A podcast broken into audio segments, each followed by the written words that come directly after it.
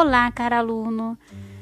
Eu sou a professora Jennifer Ribeiro da Cruz. Este é o podcast 2.11 da disciplina de Biologia. Tema: os tecidos animais. Na maioria dos seres vivos pluricelulares, as células desempenham diferentes funções. Existem células que realizam a digestão, Outras se encarregam de transportar o gás oxigênio e algumas são responsáveis por proteger e revestir o corpo. Um grupo de células semelhantes que realizam a mesma função no corpo recebe o nome de tecido. Um conjunto de tecidos forma os órgãos. Assim, um órgão como o coração é composto de diferentes tipos de tecidos um conjunto de órgãos que funcionam da maneira integrada constitui um sistema. Vários sistemas integrados formam um organismo. Os tecidos do corpo humano são classificados em quatro tipos principais: tecido epitelial, tecido muscular, tecido conjuntivo e tecido nervoso. O tecido epitelial protege e cobre o corpo, tanto externa quanto internamente. Além da proteção, esse tecido secreta diversas substâncias. As células do tecido epitelial são achatadas e muito unidas entre si. A camada mais externa da pele, chamada epiderme, é formada por tecido epitelial. A pele protege o organismo contra a invasão de microorganismos e atua no controle da temperatura corporal. O tecido epitelial também reveste partes internas do corpo, como a boca e o estômago. O tecido muscular compõe os músculos, que permitem os diversos tipos de movimento. Esse tecido é constituído por células alongadas, denominadas miócitos, que são fibras musculares. Os miócitos podem encurtar-se e alongar-se, provocando a contração muscular.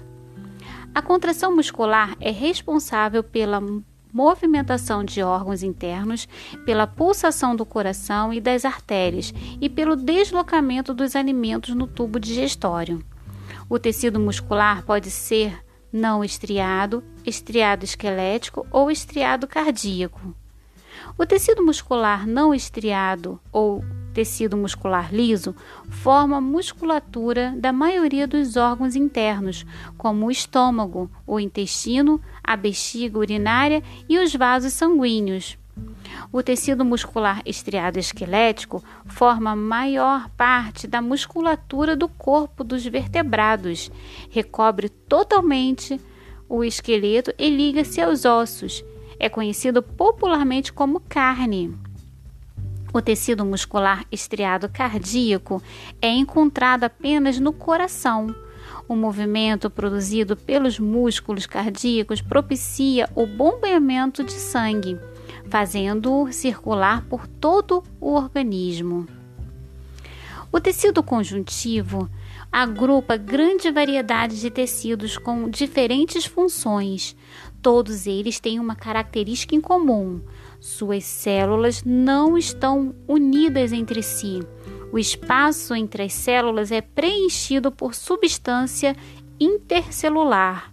A função do tecido conjuntivo é unir e dar sustentação aos órgãos do corpo. Entre os diferentes tipos de tecidos conjuntivos, podemos encontrar tecido cartilaginoso, que forma as cartilagens da orelha, do nariz, da traqueia e da articulação da maioria dos ossos. É um tecido flexível. Tecido adiposo, formado por células que armazenam gordura. A gordura é fonte de energia para o corpo, além de funcionar como isolante térmico. O tecido adiposo encontra-se debaixo da pele e ocupa espaços entre alguns órgãos, protegendo-os contra choques mecânicos. O tecido ósseo, que forma os ossos, a substância intercelular desse tecido é sólida e rígida. E o tecido sanguíneo, formado por células que constituem o sangue. Essas células podem ser glóbulos brancos, que são as células de defesa contra micro-organismos, as hemácias, que transportam o gás oxigênio e o gás carbônico, e as plaquetas, que participam da coagulação do sangue. O último tecido discutido será o tecido nervoso, que é constituído por células chamadas neurônios. Os neurônios apresentam um ou mais prolongamentos e são especializados em receber estímulos e conduzir a informação da célula para célula. O tecido nervoso forma os órgãos do sistema nervoso, como o cérebro e a medula espinhal.